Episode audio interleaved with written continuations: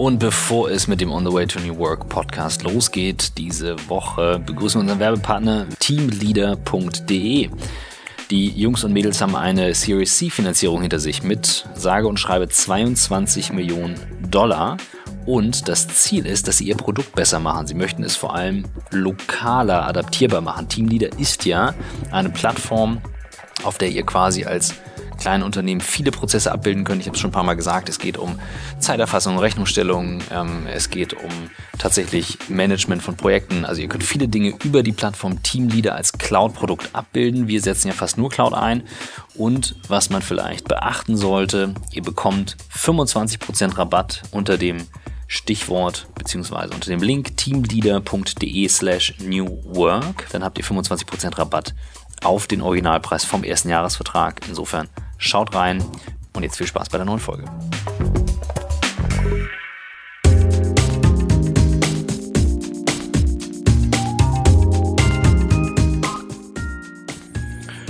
We meet in an hour of change and challenge, in a decade of hope and fear, in an age of both knowledge and ignorance. The greater our knowledge increases, the greater our ignorance unfolds. John F. Kennedy.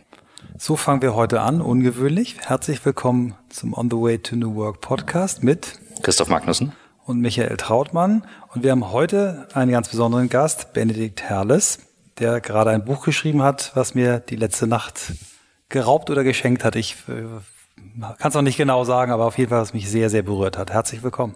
Hallo, schön, dass ich da sein darf. Das Buch heißt Zukunftsblind, wie wir die Kontrolle über den Fortschritt verlieren. Und das Zitat, äh, was ich gerade vorlesen durfte, ist auf der ersten Seite des Buches. Und man würde meinen, es kommt von heute.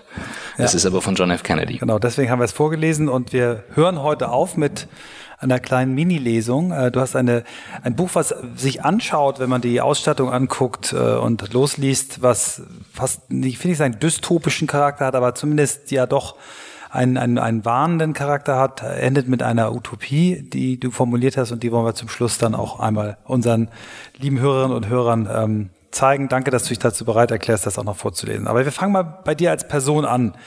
Wo kommst du her? Was hast du sonst noch so gemacht, außer Bücher schreiben und wer bist du? Ja, klasse. Also ich bin 1984 geboren, äh, in München Abitur gemacht, bin dann zum Grundstudium an eine private Business School gegangen, an die WHU in der Nähe von Koblenz. Dort Betriebswirtschaftslehre studiert, anschließend zum Hauptstudium zurück nach München gewechselt, an die LMU. Und was mir immer am meisten Spaß gemacht hat, das war so die Schnittstelle von Geisteswissenschaften und ökonomischen Wissenschaften, also sprich da, wo die Wirtschaft auf den, auf den Menschen trifft. Und genau in dem Bereich habe ich dann auch ähm, promovieren dürfen, und zwar über die Frage, wie eigentlich Menschen zu ihren Wertvorstellungen kommen. Also nicht ähm, ethische Wertvorstellungen, sondern wirklich ökonomische Wertvorstellungen, was uns die Neurologie darüber sagt, wie das Hirn, welche Rolle die, das Hirn dabei spielt, die experimentelle Psychologie, wie sich Menschen in bestimmten Situationen verhalten und was Wirtschaftswissenschaftler in ihren Modellen dann eben nicht daraus machen. Und ähm, so ein bisschen mich mit der Frage beschäftigt, ähm, ob das ähm, ja, die Ungenauigkeit und die Problematik dieser mathematischen und manchmal ja auch scheinrationalen volkswirtschaftlichen Modelle, was mit dem Menschenbild zu tun hat, die diesen Modellen zugrunde liegen. Und ähm, das war eine großartige Zeit, die mir viel Spaß gemacht hat, aber nach zweieinhalb Jahren im akademischen Elfenbeinturm war mir irgendwie klar, dass ich mich für die, für die echte Welt da draußen ein bisschen resozialisieren muss. Aber geprägt hat dich die Zeit, ne? Also ja, wenn ich das heute ja. lese, dann kann ich jetzt nachvollziehen, warum du so schreibst, wie du schreibst. Ja, also wie gesagt, die Schnitt, ich glaube, wirklich spannend wird's doch an der Schnittstelle der, der Fächer, da wo die verschiedenen Brillen, die, die die Menschen so aufhaben, aufeinandertreffen und ähm, wo man was Neues schaffen kann mit diesen unterschiedlichen Perspektiven. Und ähm, genau, nach, nach dieser Promotion bin ich dann, ähm, um mich sozusagen für die, um wieder zurückzukehren in, in, die, in die echte Wirtschaft, ähm, in, äh, in eine amerikanische Strategieberatung gegangen, habe dort als Unternehmensberater gearbeitet. Und, ähm, Bei welcher warst du? Das, das habe ich nie gesagt, weil ich mein, so. in meinem neuen Buch sozusagen äh, gar nicht über eine Beratung schreiben wollte, sondern mhm. über eine mhm. über eine Branche, über Methoden ja. sozusagen. Ähm, und wie gesagt, ich habe gerade lassen wir es so. Genau, lassen wir es so. Ähm, ich habe ich hab in der Beratung relativ ähm, schnell merken müssen, dass man dort primär lernt, Bestehendes zu optimieren, nicht unbedingt Neues zu schaffen. Und ähm, habe mich immer öfter gefragt, ob das, was ich da eigentlich den ganzen Tag mache, die PowerPoint-Präsentationen Excel-Tabellen, ob das eigentlich, äh, ob das gut für mich ist, ob das gut ist für, für unsere Kunden und ob das gut ist für die Wirtschaft als Ganzes. Oder ob die Art und Weise, wie wir Manager in ihren ersten Berufsjahren, aber auch schon vorher an der Business School, so wie ich es erlebt hatte, an der WHU beispielsweise, die Art und Weise, wie wir sie auswählen und formen, ausbilden, ob die nicht eigentlich der, der kulturelle Grund sind für das ähm, berühmte Innovators Dilemma. Also Innovators Dilemma als statistisch gut beschriebenes Phänomen, dass sich große Firmen eigentlich nie selbst neu erfinden können, dass über das Marktführer über disruptive Sprünge in ihrer Branche eigentlich immer ihre marktführende Position verlieren. Ähm, und äh, genau darüber habe ich dann ein Buch geschrieben, über die kulturellen Ursachen des Innovators Dilemma, Titel Die kaputte Elite, ein Schadensbericht aus unseren Chefetagen. Was für ein geiler Titel, der Ja, wahrscheinlich der Titel ist dazu führte, dass du es ganz ordentlich verkauft hast. Genau, das hat sich, äh, das hat sich sehr gut verkauft. Und ähm, das war es tatsächlich, ein Schadensbericht. Ich habe von meinen Erfahrungen als, als junger BWL-Student, als, als Strategieberater berichtet und das dann so ein bisschen, dann so ein bisschen rausgezoomt, wenn man so will, und mir überlegt, was eigentlich, wenn nicht nur ich diese Erfahrungen mache, sondern viele, und wenn das sozusagen die zukünftigen Unternehmenslenker sind in unserem Land, was das mit unserer Wirtschaft macht, ja, was das mit der Innovationskraft, mit der Erneuerungskraft unserer Wirtschaft macht. Und gleichzeitig hatte ich natürlich immer eine große Faszination für, äh, für die Startup-Welt. Einfach auch als Gegenmodell zur, zum PowerPoint-Bingo der großen Konzerne und ähm, hatte dann das Glück, dass ich 2013 hier in Hamburg bei, bei eVentures anheuern konnte, einem globalen Venture Capital Fonds, sehr erfolgreich, wo ich dann ähm, als Associate die nächsten zwei Jahre äh, das, das VC-Handwerk von der Pike auf lernen durfte. Und äh, 2015 kam dann das Angebot, äh, einen gänzlich neuen Venture-Fonds aufzubauen, Vito Ventures, sitzt in München, mit der Fissmann-Gruppe im Hintergrund, den kennen die meisten vielleicht aus dem Wintersport-Sponsoring, also großer Heizungshersteller. Einige Leute denken, sie stellen Gewehre her, weil sie beim Biathlon, äh, das. Luftgewehre. könnte ich jetzt als Marketing mal was dazu sagen, aber, aber die Firma ist natürlich ein Begriff Nee, genau. und, und das, was sie machen auch. Ganz Absolut, klar. also absoluter Technologieführer im Bereich Heizung, ähm, generell Klimatisierungstechnologien. Und ähm, Vito Ventures ist ein auf B2B-Themen, also B2B Hightech-Themen fokussierter Fonds. Wir investieren paneuropäisch in den Bereichen äh, künstliche Intelligenz, Robotik, Blockchain. Ähm, und ja, eine grandiose Erfahrung, eine grandiose Lernkurve, so einen Fonds mal von Stunde Null an aufzubauen. Und ähm, Wie groß ist euer Team da? Wie viele Leute seid ihr? wir sind momentan zu fünft, ja. Mhm, Genau. Und ähm, als Venture Capital Investor ist man ja immer auch so eine Art angewandter Zukunftsforscher. Ne? Man überlegt, das habe ich mal, glaube ich, im Interview mit Berlin Valley gesagt, aber ich finde bis heute, es stimmt. Ja, man überlegt sich ja, wie sieht die Welt von morgen aus? Ja, wie verändern sich ähm, Wertschöpfungsketten und Industrien und welche, welche Technologien und welche Startups bedienen diese Zukunft? Und dort versucht man logischerweise zu investieren. Und das, was ich dort in den letzten Jahren gesehen habe, das hat mir zunehmend Sorgen gemacht. Ja, nicht die Technik, nicht die Innovation hat mir Sorgen gemacht, sondern das, was wir als Gesellschaft eben nicht daraus machen. Unsere Planlosigkeit, unsere Visionslosigkeit, unsere Naivität, mit der wir in eine tatsächlich technologisch-wissenschaftliche Zeitenwende marschieren. Und das hat mich dann motiviert, ein zweites Buch zu schreiben. Diesmal geht es nicht um die Erneuerung der Wirtschaft, sondern um die Erneuerung der Gesellschaft. Das ist sozusagen der rote Faden. Und ähm, ich stelle die Frage, warum wir so eine Art politisches Innovators Dilemma haben. Warum kein Politiker sich traut auszusprechen, was eigentlich dringend gesagt werden müsste. Nämlich das industriegesellschaftliche Modell der letzten Jahrzehnte. Das wird ganz sicher keine weiteren Jahrzehnte funktionieren. Aber stattdessen optimieren wir hier ein bestehendes Modell ähm, und sind blind für die Disruption, die als Gemeinschaft auf uns zukommt. Siehst du das in allen, also wenn, wenn du wenn du jetzt drauf schaust, ne, Michael, du hast dich reingelesen heute Nacht, äh, ich habe das kläglich äh, verpasst, ich simuliere jetzt den den Er hat aber Zuhörer. eine geile Erklärung und die wollen wir kurz unseren hören. Die sind umgezogen von einem Coworking Space in den anderen und das ist in der Umzugskiste, die haben es nicht gefunden. Und meine, und meine Leute wissen halt, ich, ich neige nicht zu Papier und ich glaube, Tessa hat es äh, hat's tatsächlich um reingeräumt. Im guten, ich im guten eigentlich als PDF Wissen. schicken können, das habe ich vergessen. Ja, ja, alles gut, Egal. alles gut. Sie hat's jetzt- gut gemeint. Du bist jetzt der Ähm, Leservertreter. Genau. Ähm, äh, also, aber völlig nachvollziehbar, ähm, wirtschaftlich nachvollziehbar, politisch noch schwieriger nachvollziehbar, weil ich mich jetzt frage, ähm, also Ist das wie, ist das wie ein Blind Spot? Ist das ein Haltungsthema? Womit hat das zu tun? Tatsächlich, ich habe heute Morgen darüber nachgegrübelt. Ich weiß gar nicht, in welchem Kontext. Irgendeiner fragte mich, ähm, was das Thema in Deutschland ist. Und habe ich gesagt, naja, wir haben halt auch Angst tief in uns sitzen. Ich glaube, wir haben irgendwie darüber geschrieben. Wir haben. Angst gefühlt sehr tief in uns sitzen. Und nach einer Phase nach dem Zweiten Weltkrieg, wo dann halt nur, da konntest du nur aufbauen, da ging es nur, nur rauf, kommt jetzt diese Angst wieder mehr zum Tragen. Ähm, ich versuche das einfach ein bisschen fassbar zu haben. Du sagst gesellschaftspolitisch, ist es für mich noch sehr abstrakt. Hast du Beispiele, wo du sagst, okay, daran manifestiert sich das? Ja, also Angst ist natürlich ein sehr gutes Stichwort. Du hast angefangen mit dem, mit der berühmten Mondrede von John F. Kennedy, die ja für das stärkste politische Narrativ, das eigentlich den meisten Leuten überhaupt einfällt, steht, nämlich dem Moonshot-Narrativ, das ja lustigerweise auch seinen Weg in Silicon Valley gefunden hat. Ja, jedes ja. Startup, das was ja. auf sich hält, will ja Moonshot. sein eigenes Moonshot-Narrativ entwerfen.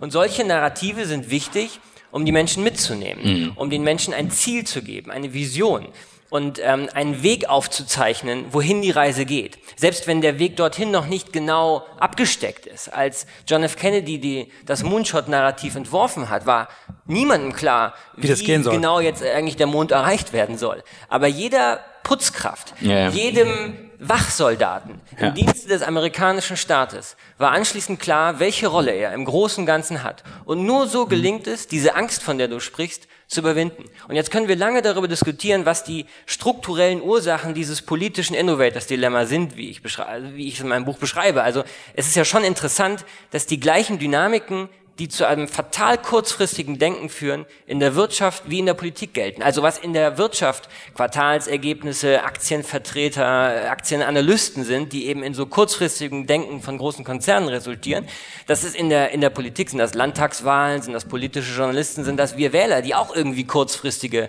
äh, kurzfristige Taten verlangen.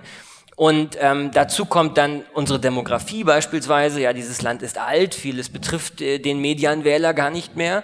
Ähm, wir sind sehr wohlhabend, ja, wir unserer Wirtschaft geht's ja verdammt gut immer noch. Diese Sattheit ist ganz sicherlich keine, kein Umfeld für, für fundamentale Veränderungen.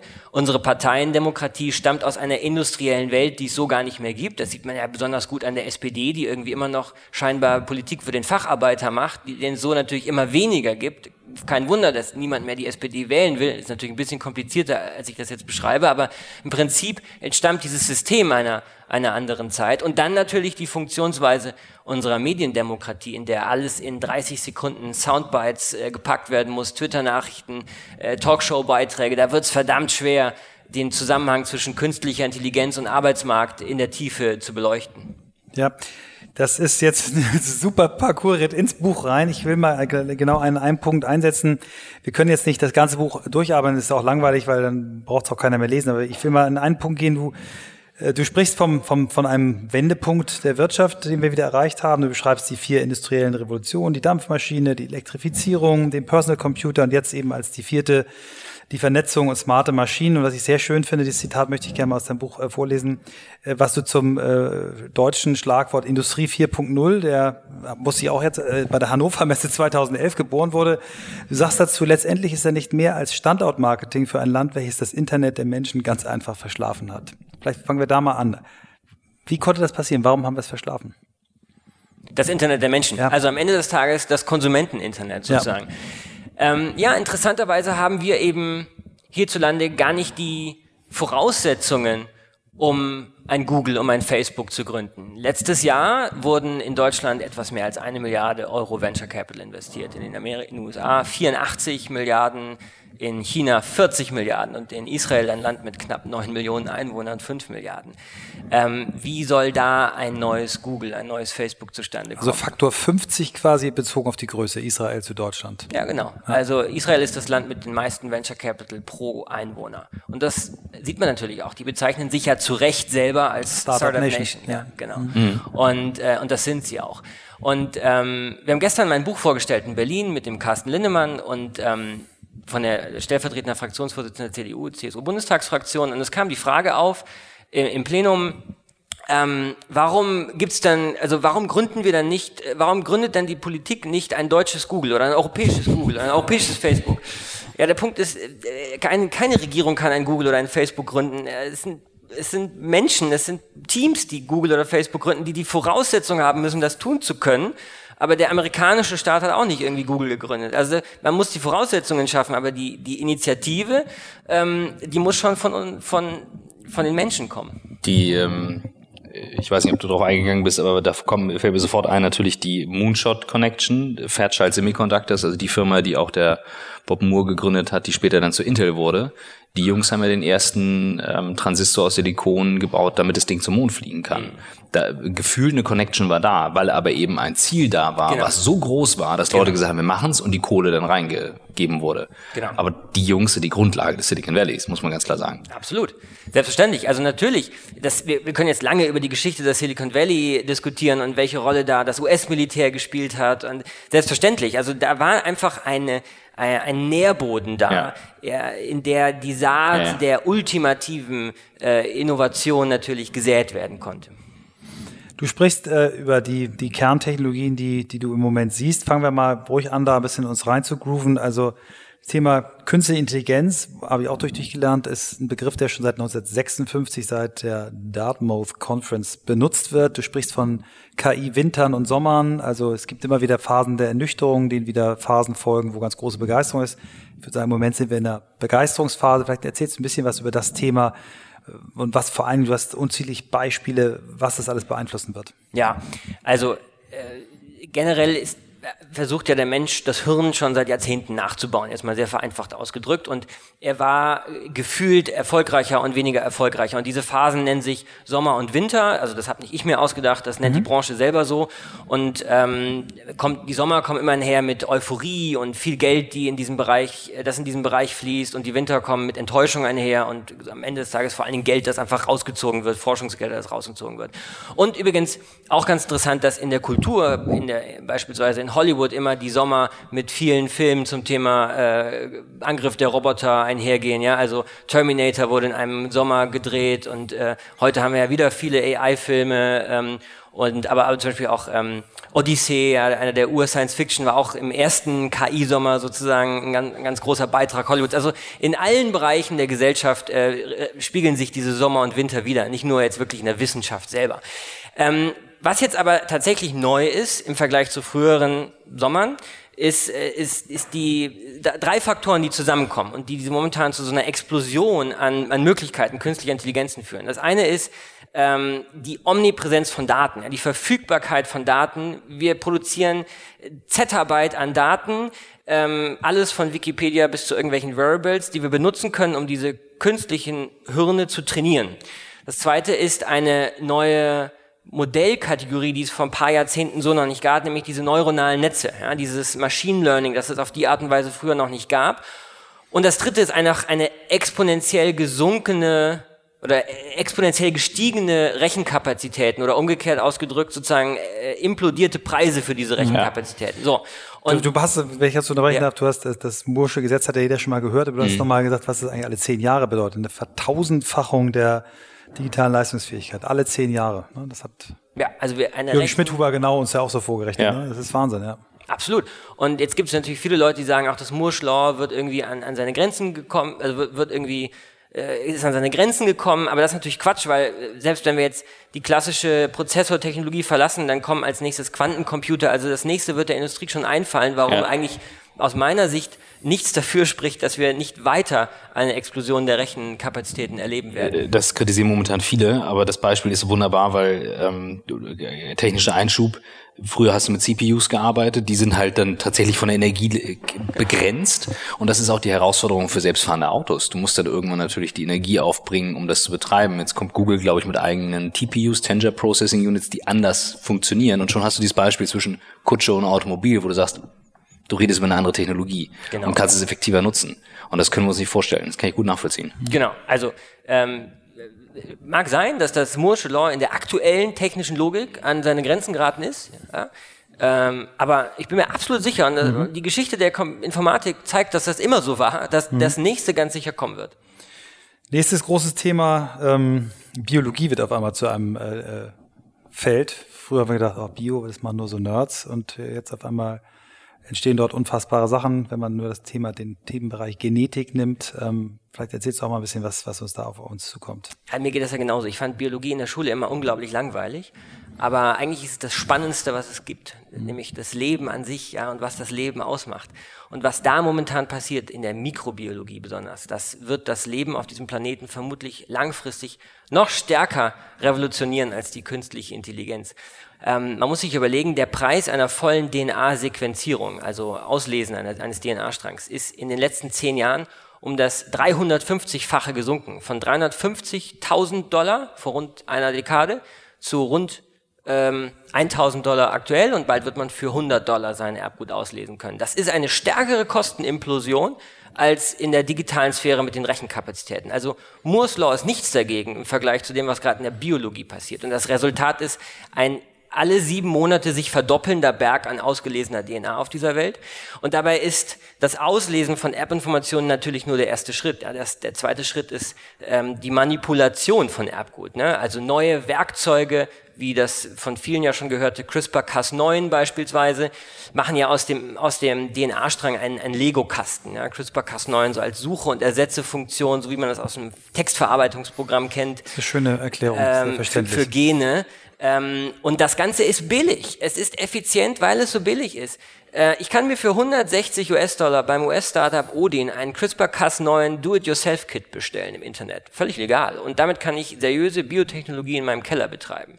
Das ist die eigentliche Macht dieser Revolution. Sie ist so verdammt effizient, sie ist so verdammt billig. Und keiner guckt hin. Und keiner guckt hin. Ja, letztes Jahr habe ich mir mal den Spaß erlaubt, ähm, zu googeln, wie viele Ergebnisse ich bei äh, dem Schlagwort Machine Learning bekomme. Das waren 500 Millionen.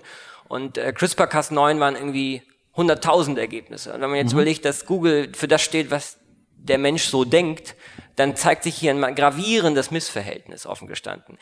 Ähm, natürlich ist das alles noch schwerer greifbar als das, was gerade in der äh, in der Informatik passiert, aber es ist nicht minder revolutionär. Und es entstehen völlig neue Forschungsfelder, beispielsweise die synthetische Biologie an der Schnittstelle von Chemie und Informatik und, und Biologie, ähm, die die Schaffung von organischen Innovationen zum Ziel hat. Also aus Mikrobiologen werden Designer. Sie designen am Computer oder in Silicio, wie sie sagen, also in vitro, in vivo, in Silicio. Die Steigerung, äh, ja. Ähm, genau. Äh, designen sie künstliche Viren oder manipulierte Proteine oder was auch immer mit bestimmten klinischen oder industriellen Aufgaben.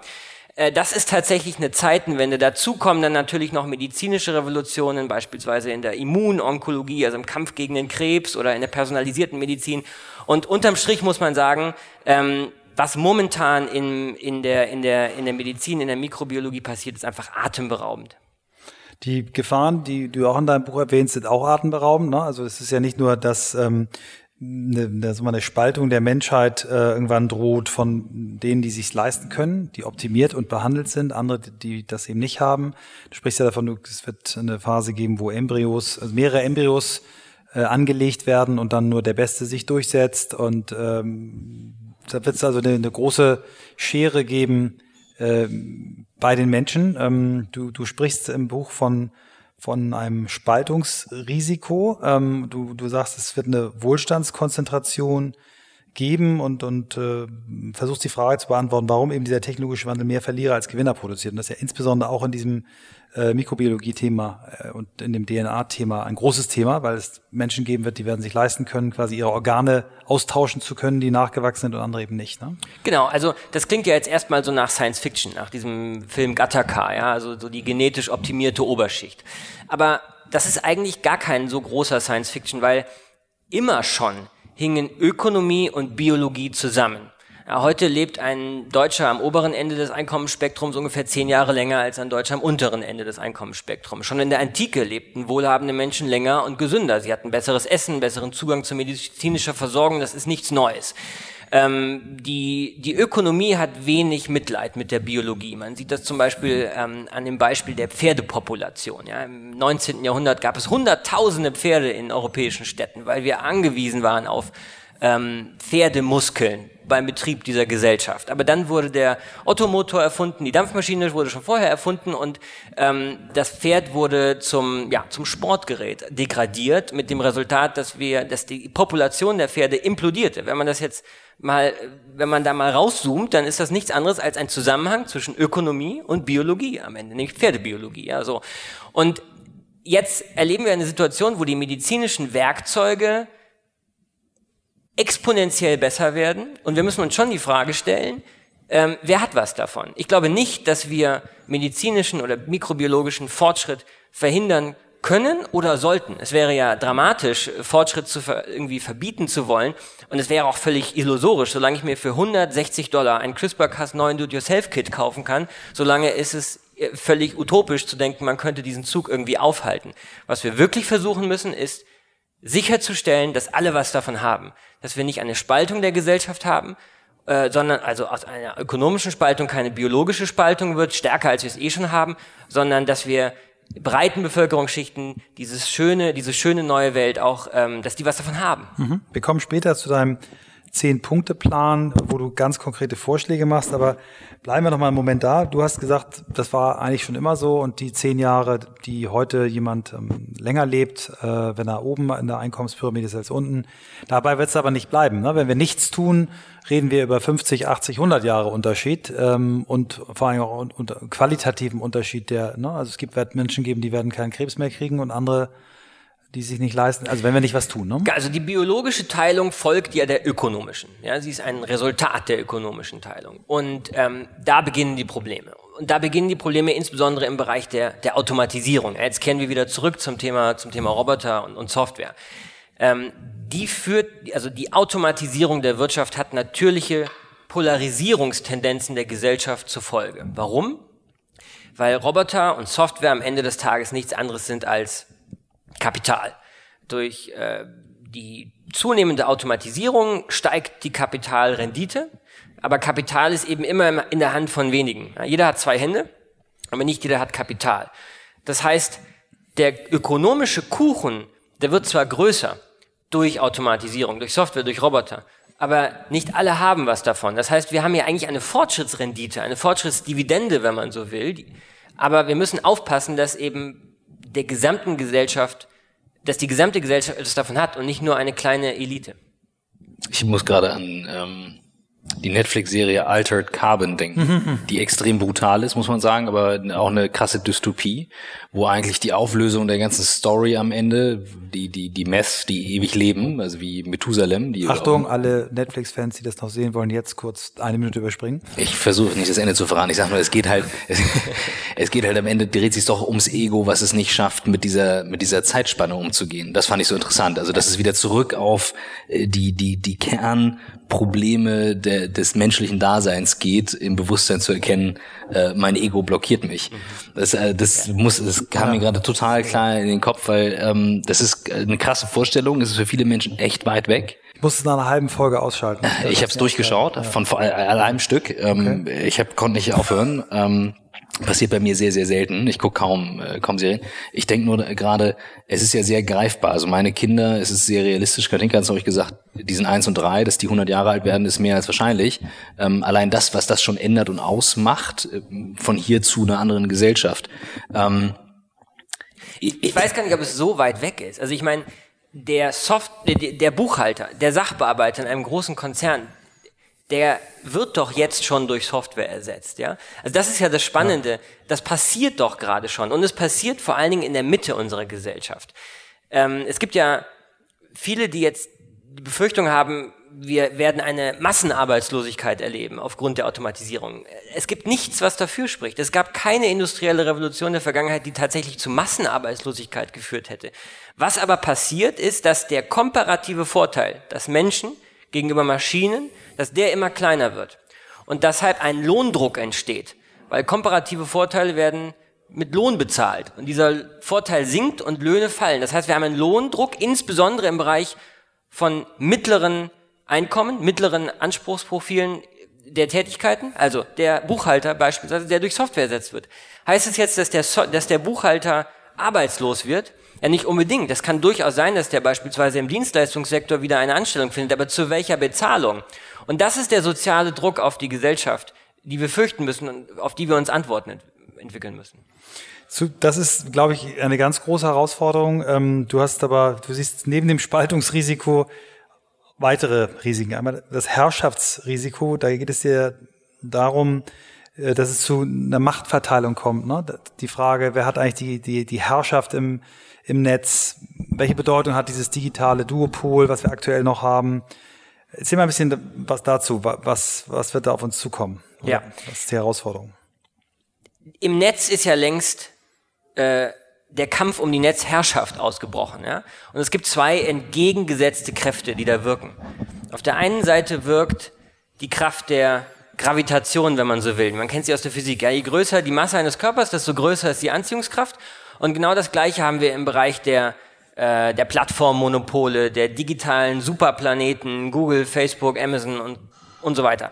Und ähm, wir alle kennen die Ursachen dafür. Netzwerkeffekte, Datennetzwerkeffekte kommen jetzt dazu. Ja, wer auf den meisten Daten sitzt, kann die besten künstlichen Intelligenzen trainieren. Wer die besten KIs trainiert, hat die besten KI-Softwareprodukte, die dann von den meisten Menschen genutzt werden, die dann wiederum die meisten Daten produzieren, die dann wiederum Diese Produkte die Produkte verbessern. Also wir haben da so einen, so einen mhm. Zirkel nach oben wie nach unten. Ähm, und auf der anderen Seite wirkt die Kraft der äh, Entropie, wenn man so will, also die Verteilung in der Physik. Ja, je größer die Entropie, desto größer die Verteilung.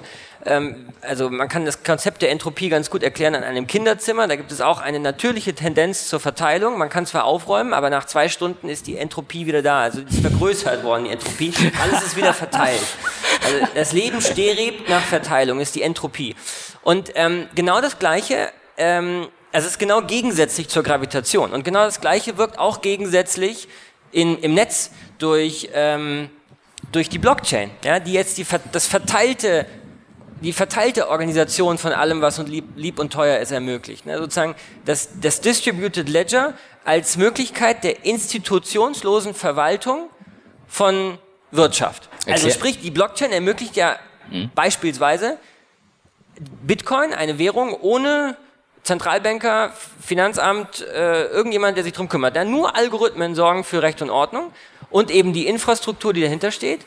Und ähm, das ist schon was genial Neues. Es gibt genug Menschen, die sagen, das ist so revolutionär wie die Erfindung der doppelten Buchführung in der Renaissance, mhm. die ja erst die Voraussetzung war für äh, den modernen Kapitalismus. Für jemand, der jetzt äh, kurz davor ist zu sagen, oh, das ist mir zu technisch, äh, wenn ich es erklären würde und sagen würde, naja, stell dir vor, das ist ein Buch ähm, und ich habe hier fortlaufende Seiten und ich kann immer sehen, hier ist Seite 149, dann kommt Seite 150, 151 und obendrauf kommt immer eine neue Seite. Jetzt verkaufst du mir ein Grundstück, dann wäre das so, als wenn jeder in dieses Buch reingucken könnte und wir legen eine neue Seite drauf und wenn einer eine rausreißen würde, würde man sehen. Das ist eigentlich das, was die Blockchain technisch umsetzt, jetzt mal in ganz, ganz einfacher Sprache, richtig? Genau, es geht um Code, der Vertrauen schafft. Ja, es geht um eine technische Infrastruktur, die es ermöglicht, ohne Mittelsmann, ohne ja. Vertrauensinstitution. Alle können das Buch sehen. Ähm, genau, etwas zu verwalten. Seien es ähm, irgendwelche Daten oder irgendwas anderes. Also alles, was dem Menschen wichtig ist, Werte. lässt sich in einer Blockchain sicher und ohne Institution äh, ablegen und verwalten. Mhm. Wir kommen später noch zur Blockchain. Ähm, Nochmal im Teil danke trotzdem für die Erklärung. Ich freue mich immer wieder, wenn wir Menschen Dinge so einfach erklären können, wie du das kannst und wie du das kannst. Also ihr könnt es beide. Das war ja fast eine Frage. Ich, ich, sie wurde mir als richtig bestätigt und jetzt kann, jetzt kann ich diese Geschichte verwenden und äh, weitererzählen.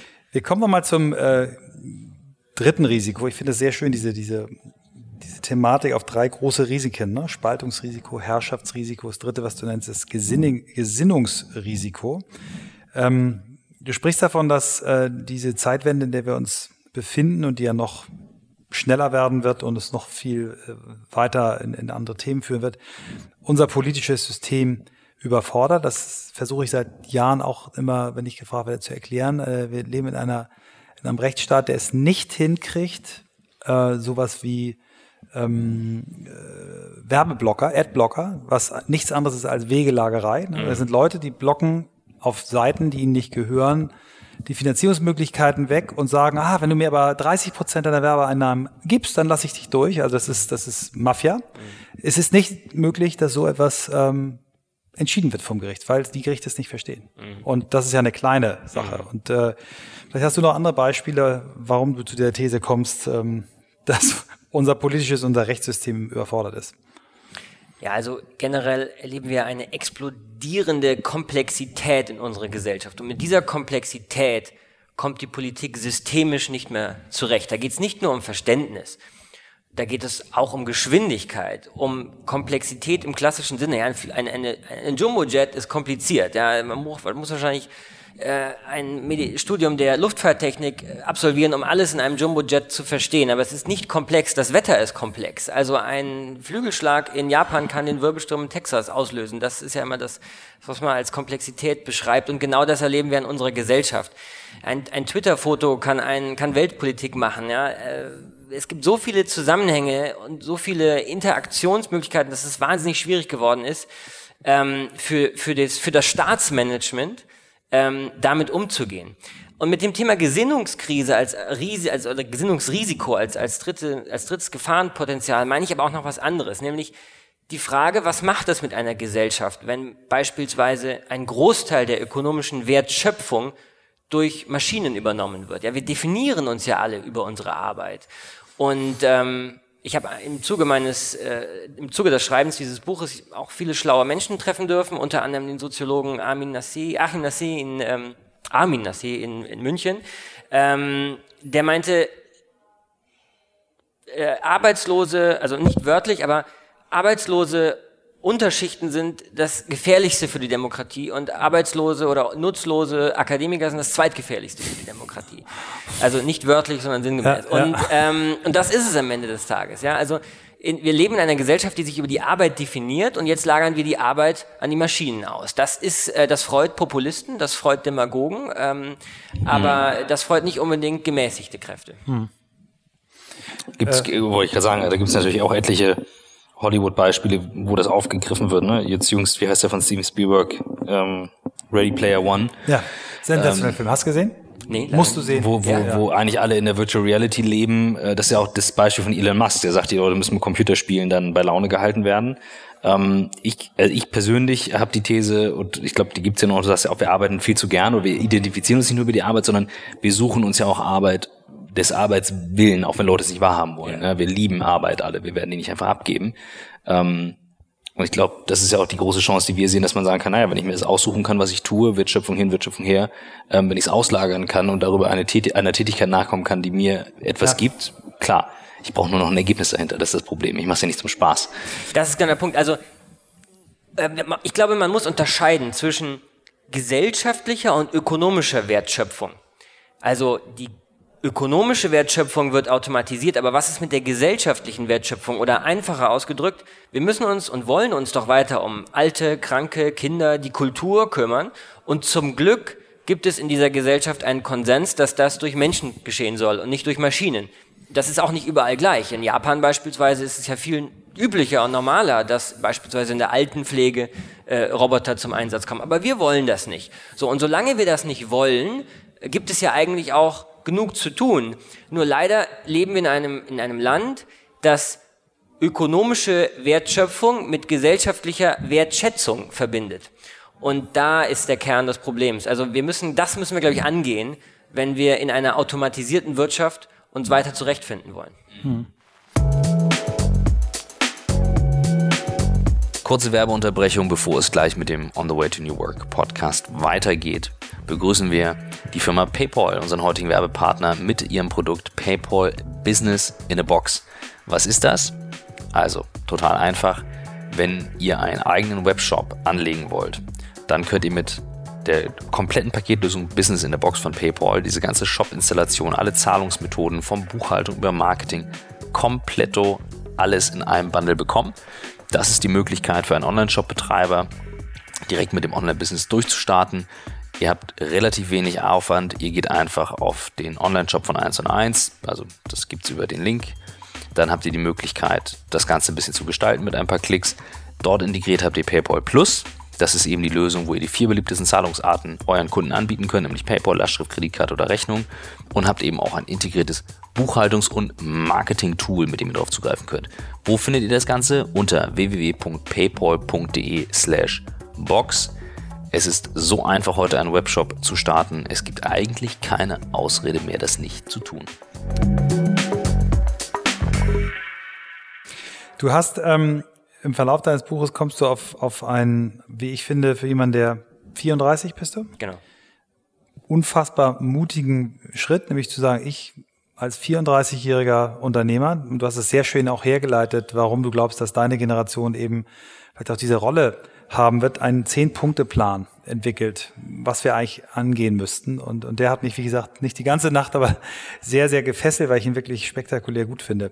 Vielleicht versuchen wir mal, uns diese zehn Punkte anzugucken, nicht alle in der vollen Tiefe, aber, aber du fängst ja an ähm, mit dem Thema Steuergerechtigkeit. Ne? Für dich sind Steuern etwas, ähm, was auch dieser dieser, diesem Spaltungsrisiko äh, sehr deutlich entgegenwirken kann. Genau. Ähm, du hast die, du bist der erste Mensch, der mich innerhalb von vier Sätzen davon äh, überzeugen konnte, dass ich ein Fan bin ab jetzt äh, von der Anhörung der Erbschaftssteuer. Ich äh, würde damit mal anfangen. Warum ja. Erbschaftssteuer? Hol, holt mich mal ab, ich war nicht ja. dabei. Genau. Also, Deswegen kommt ähm, die Frage. Warum es geht ja um die Frage, wie wirken wir dieser Spaltung äh, entgegen und wie verteilen wir die Fortschrittsrendite gerecht? Das sind die beiden Grundfragen. Mhm um die es da geht. Und ähm, das sind ja keine Zukunftsfragen, das sind aktuelle Fragen. Also die, wie kann man als normaler Mensch mit einem normalen oder guten Einkommen noch zu Vermögen kommen? Also das ist ja gar nicht so einfach. Mit einem normalen Einkommen kann man sich in keiner großen deutschen Stadt mehr äh, eine Immobilie leisten. Das ist ein Riesenproblem und ich glaube, das ist auch ein eine, eine Sache für Steuerrecht. So. Erbschaftssteuer anheben klingt ja jetzt erstmal so nach äh, wahrer Wagenknecht und irgendwie äh, kommunistisch, aber ähm, das ist es doch eigentlich gar nicht. Mir geht es beim, bei der Erbschaftssteuer nicht um Omas Erspartes. Das ist nicht Kern der Sache, sondern mir geht es um Betriebsvermögen. Und wir haben ja momentan die Situation, dass wir sagen, wir wollen nicht, dass Betriebe, Familienunternehmen pleite gehen, weil wir sie äh, durch die Erbschaftssteuer in den Bankrott treiben das ist natürlich total richtig. Ähm, und deshalb gibt es riesige Freibeträge äh, und sozusagen Schonungsverfahren, äh, ähm, wenn ein Unternehmer bestimmte Bedingungen erfüllt, also Arbeitsplätze erhält und so weiter, dann muss er keine Erbschaftssteuer zahlen. So, das ist ähm, ja gut gedacht, aber ich glaube, wir müssen gar nicht so weit gehen, Betriebe zu verschonen, wenn wir gleichzeitig sicherstellen wollen, dass wir keine Betriebe in den finanziellen Ruin treiben durch die Erbschaftssteuer. Wie erreichen wir das? Indem wir beispielsweise den Staat zum stillen Anteilseigner machen. Das heißt, anstatt Erbschaftssteuer erstmal in Cash zu zahlen, kann man den Staat in Anteilen bezahlen. Jetzt will ich natürlich keine Staatswirtschaft. Ich will ja keinen Kommunismus. Der Staat sollte nicht mitreden können bei betrieblichen Entscheidungen. Er sollte auch nicht am Tisch sitzen oder irgendwas machen. Er sollte nur ein stiller Anteilseigner sein. Und über die Jahre sollte der Eigentümer des Unternehmens natürlich auch in der Lage sein oder es sollte ihm ermöglicht werden, diese Anteile zurückzukaufen. Am Ende des Tages ist das nichts anderes als eine Stundung der Erbschaftssteuer und eine liquiditätsneutrale Realisierung der Erbschaftssteuer, was das gleiche Resultat hat, nämlich äh, wir treiben Familienunternehmen, die vererbt werden, nicht in den finanziellen Ruin und können trotzdem diese Vermögen nutzen, um sie der Gemeinschaft verfügbar zu machen. Genau, du, du baust eben äh, oder du setzt etwas dagegen, dass die, die, die Schere zwischen Arm und Reich immer größer genau. wird, ne? dass diese Vermögen immer größer werden genau. und, und äh, genau. Der, wir kommen auf den Punkt nochmal wieder zurück, weil das, was du mit dem Geld äh, dann machen willst, ist auch sehr, sehr spannend. Das kommt später. Du, du sprichst in deinem zweiten Zehn-Punkte-Plan vom bedingten Grundeinkommen. Da war ich kurz vom Einnicken und wurde dann wach und sagte, das heißt doch bedingungsloses Grundeinkommen. Das ist das, ne? das äh, Unconditional Basic Income, was viele fordern, auch viele prominente Unternehmer. Du hast aber eine Bedingung dran geknüpft, ähm, die finde ich ganz spannend. Genau. Ist ja interessant, ne? Also das bedingungslose Grundeinkommen ist ja mittlerweile ein extrem konsensfähiger Vorschlag. Also egal ob äh, Silicon Valley Milliardär oder linken Politiker, irgendwie wollen alle das bedingungslose Grundeinkommen. Aber ich habe nie verstanden, warum es eigentlich bedingungslos sein muss. Also wir, wie gerade beschrieben, geht uns ja als Gesellschaft nicht die Arbeit aus. Wir möchten uns ja weiter um die Kultur oder um unsere Nachbarkinder, um die Bildung, um alles Mögliche kümmern. Und warum soll man dann Geld bekommen, wenn man nichts macht, wenn man keinen Beitrag leistet? Ich bin deshalb für ein bedingtes Grundeinkommen. Das heißt, wer einen Beitrag leistet, wer sich um diese Gemeinschaft kümmert, der soll dafür auch entlohnt werden. Und wer aber nichts macht, äh, der soll dafür auch nicht mehr als Hartz IV bekommen.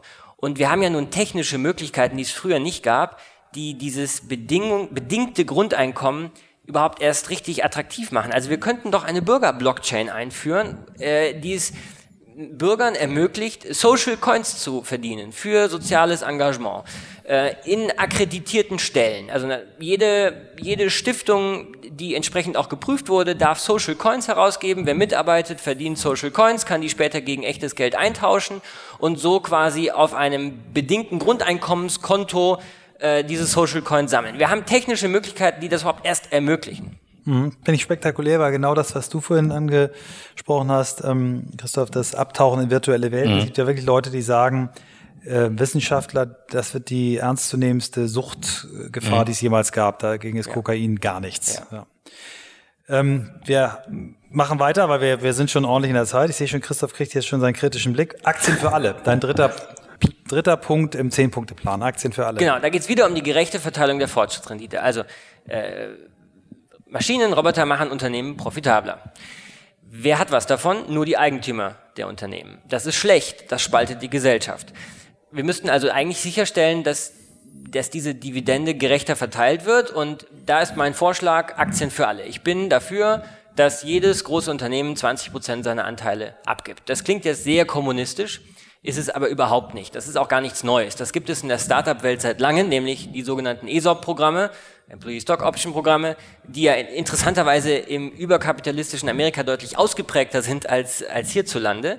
Ähm, und Jeder Google-Mitarbeiter ist Aktionär. Genau. Und das Spannende ist, das sind jetzt äh, im klassischen ESOP in der klassischen ESOP-Logik keine echten Gesellschafter. Also die haften nicht und die dürfen auch nicht mitreden. Aber wenn sich das Start-up gut entwickelt, dann partizipieren sie an dieser Entwicklung.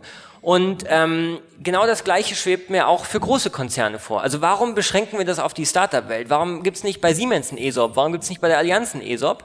Und ähm, natürlich dürfte das Resultat keine Gesellschaft der Gesellschafter sein. Es wäre utopisch anzunehmen, es würde funktionieren, wenn Millionen und äh, große Teile der Bevölkerung jetzt in, in der Haftung stehen würden oder noch schlimmer mitreden dürften alle, ähm, ist natürlich Quatsch. Aber virtuelle Anteile und einen virtuellen Anteil an dieser gestiegenen oder zu erwartenden steigenden Kapitalrendite, das würde, glaube ich, der Gesellschaft echt helfen. Mhm.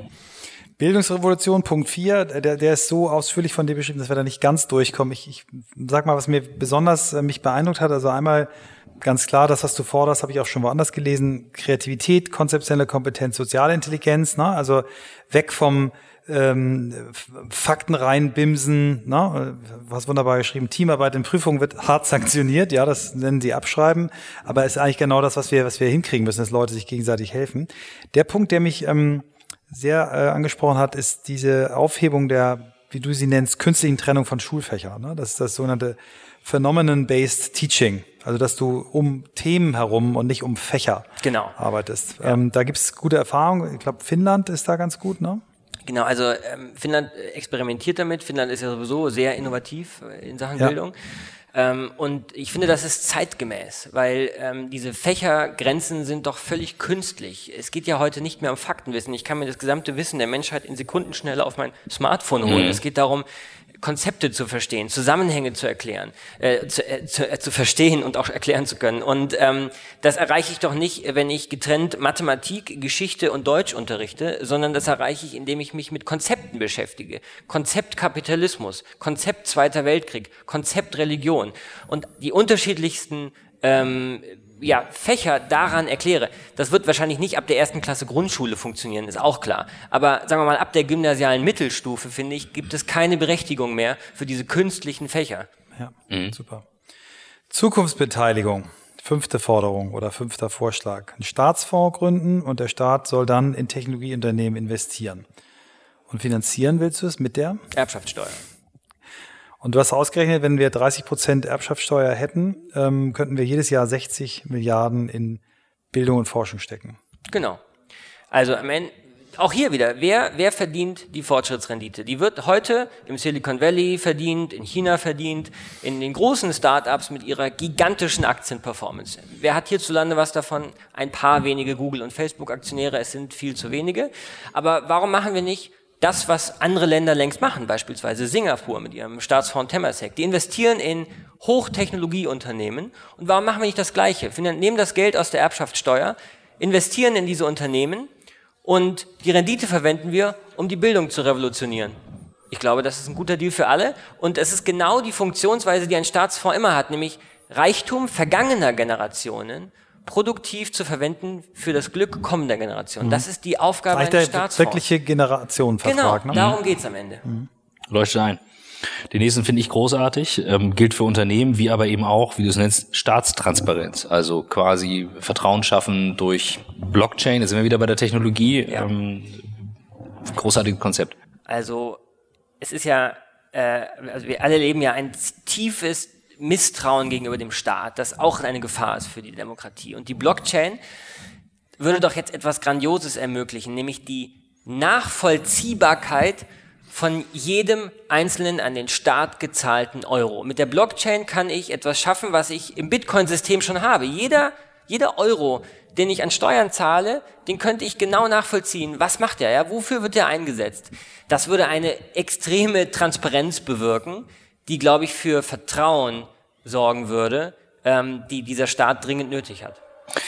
Jetzt haben wir als siebtes, wir hatten im äh, Podcast mit Döpfner das Digitalministerium. Da gibt es mittlerweile eine Initiative, das ist zu finde, kurz, ne? wollte ich gerade sagen. Du Hast du nicht auch den Begriff Digitalisierung auch kritisiert, weil, weil wir Deutschen den eigentlich benutzen, die Amis benutzen den gar nicht, weil sie viel genau. mehr Phänomene dahinter ja. verbergen als... Ja. Ja. Völliger Selbstbetrug, das ist Total. ein Mantra der Dekade, äh, aber ähm, also wir denken ja irgendwie, wenn wir das Wort Digitalisierung verstanden hätten, äh, vernetzte Haushaltsgeräte, Dating-Apps und so weiter, dann würden wir verstehen, was hier in der Gesellschaft gerade passiert. Das ist ja Selbstbetrug und ähm, ja, du, du äh, denkst, was du sagst, hat, glaube ich, ja, Wittgenstein mal Absolut. So Und du greifst es eben sehr viel weiter. Du sagst, es braucht ein Zukunftsministerium. Genau. Wir haben ja nicht mal ein Digitalministerium. Äh, aber eigentlich wäre es Zeit für ein Zukunftsministerium. Und zwar einfach aus dem Grund, wir brauchen doch einen Leuchtturm. Wir brauchen einen Ort, wo Aufmerksamkeit generiert wird für diesen Wandel und ein Narrativ entwickelt wird, eine Vision, wohin wir als Gesellschaft steuern wollen. Und das kann doch eigentlich nur ein entsprechendes Ministerium sein. Jetzt gibt es Leute, die sagen auch noch mehr Bürokratie und das ist doch eigentlich so eine äh, Querschnittsfunktion und so weiter. Mag sein, darum geht es mir nicht. Mir geht es um ein Aufwachen. Müssen um ja nicht gleich 5000 Leute sein. Ne? Genau. genau. Ja, du nennst es auch ein Sparingspartner für Berater, für andere Behörden. Also genau, das, das finde ich, also der Begriff Sparingspartner ist natürlich auch ein moderner Führungsbegriff, ja. aber die Leute ja. sind ja eigenständig. Finde ich großartig. Dein Punkt 8, Algorithmen und Datenkontrolle, ähm, gerade beim Bereich künstliche Intelligenz und kritische Software. Viele können das vielleicht nicht verstehen, aber das ist ja etwas, was immer lauter wird, auch Elon Musk und Co., die dann auch sagen, es braucht da etwas und das ist ja tatsächlich so und wir sind auf europäischer Ebene da echt hinterher im Vergleich zu China und den USA. Ja. Ich glaube, das muss kommen. Natürlich will ich nicht jeden jeden Algorithmus, den es gibt, regulieren. Ja, den Algorithmus in meiner äh, Musikstreaming-App, äh, der ist keine Gefahr für die Demokratie, keine Frage. Aber wir vertrauen Maschinen eben immer mehr gesellschaftlich wirklich heikle Fragen an, in der Justiz, im Finanzwesen, in der, in der Bildung und so weiter. Und es kann doch nicht sein, dass wir für jedes technische Gerät eine Zertifizierung, eine Überprüfung haben und ähm, für diese digitalen Innovationen nicht. Es ist schon klar, dass das deutlich komplizierter äh, ist als jetzt äh, die, die technische Revision einer Pumpe oder einer Bremse oder sowas. Algorithmen verändern sich ständig, sie sind nur so gut wie die Daten, die ihnen zum Training zur Verfügung stellen, stehen. Also das ist eine, eine komplizierte Sache, aber das kann ja nicht heißen, dass wir ähm, dass wir dieses Thema gar nicht erst angehen.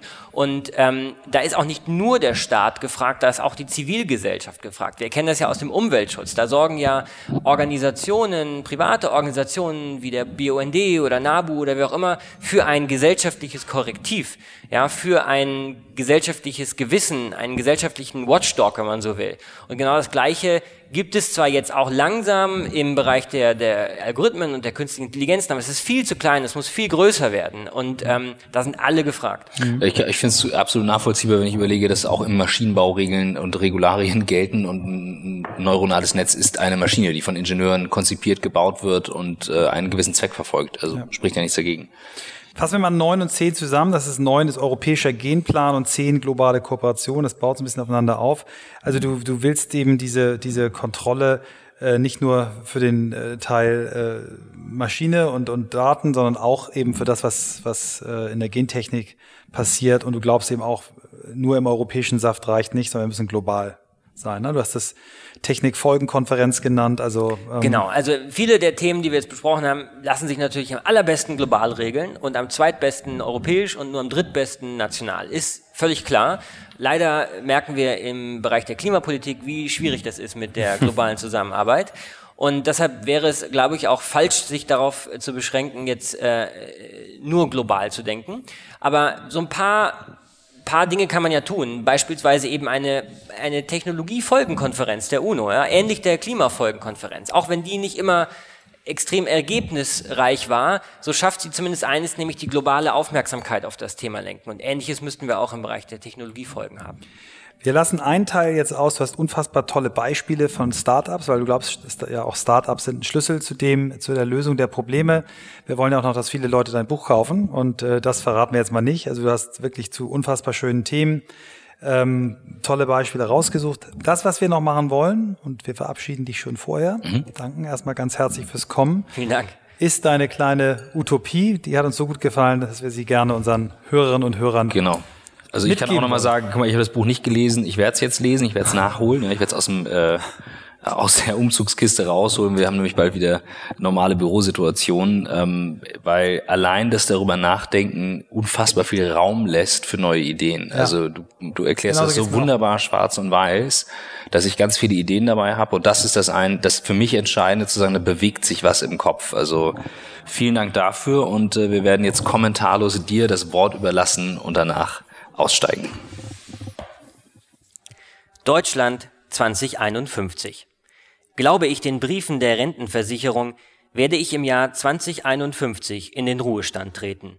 Bis zum Ende meines Arbeitslebens zur Mitte des Jahrhunderts wird sich zeigen, ob wir diese revolutionäre Epoche meistern oder nicht. Schon aus beruflichen Gründen bin ich Optimist und so kann ich mir das Land vorstellen, in dem ich eines Tages glückliche Jahre als rüstiger Rentner verbringen möchte. Doch nur wenn wir aufhören, die Gegenwart schön zu malen, könnte dieser Traum wahr werden. Herbst 2051. Deutschland schaut mit Zuversicht in die zweite Hälfte des 21. Jahrhunderts. Es herrscht Aufbruchstimmung. Seit zweieinhalb Legislaturperioden regiert ein politisches Start-up, die Liste Zukunft. Als Hybrid aus Partei und Bewegung hat es unverbrauchtes Talent in die Politik gelockt. Kanzler ist ein charismatischer Endvierziger syrischer Abstammung. Früher einmal SPD-Mitglied, wurde ihm bald klar, dass mit der greisen Dame Sozialdemokratie das Land nicht mehr zu renovieren ist. Die Regierung der Liste hat den ersehnten politischen Aufbruch herbeigeführt.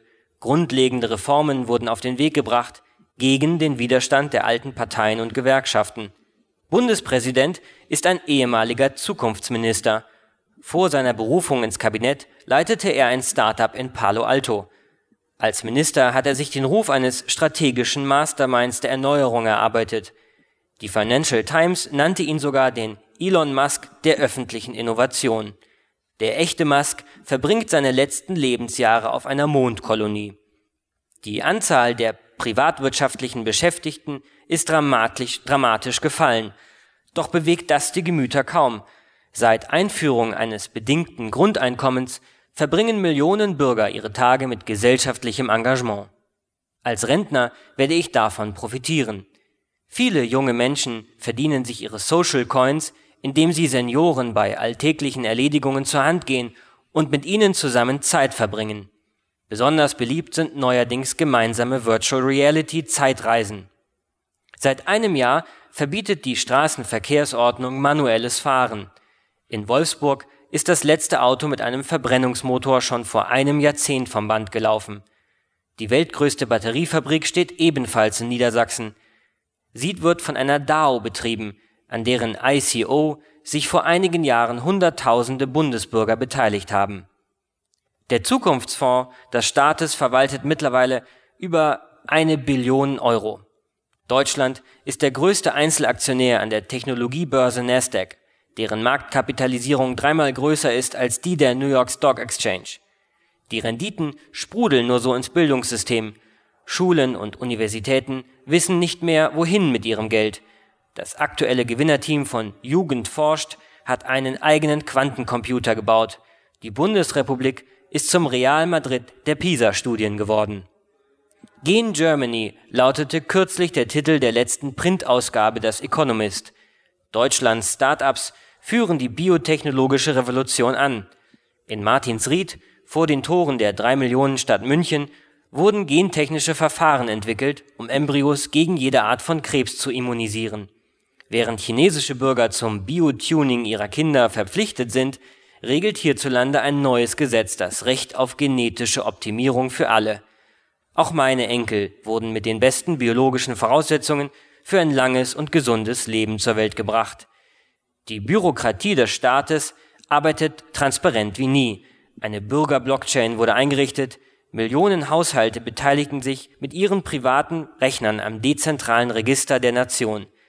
Die Bundesrepublik gilt weltweit als Vorbild für eine virtuelle und unbestechliche Verwaltung. Auf meinem iPhone 42, es handelt sich um eine intelligente Kontaktlinse, findet sich die Bundes-App. Mit ihr kann ich mir alle Aktivitäten der öffentlichen Hand buchstäblich vor Augen führen. Wer hätte das gedacht? Früher pilgerten deutsche Manager für ihre digitale Erleuchtung in Silicon Valley. Heute ist Deutschland zum Sehnsuchtsort der Zukunftsgläubigen geworden.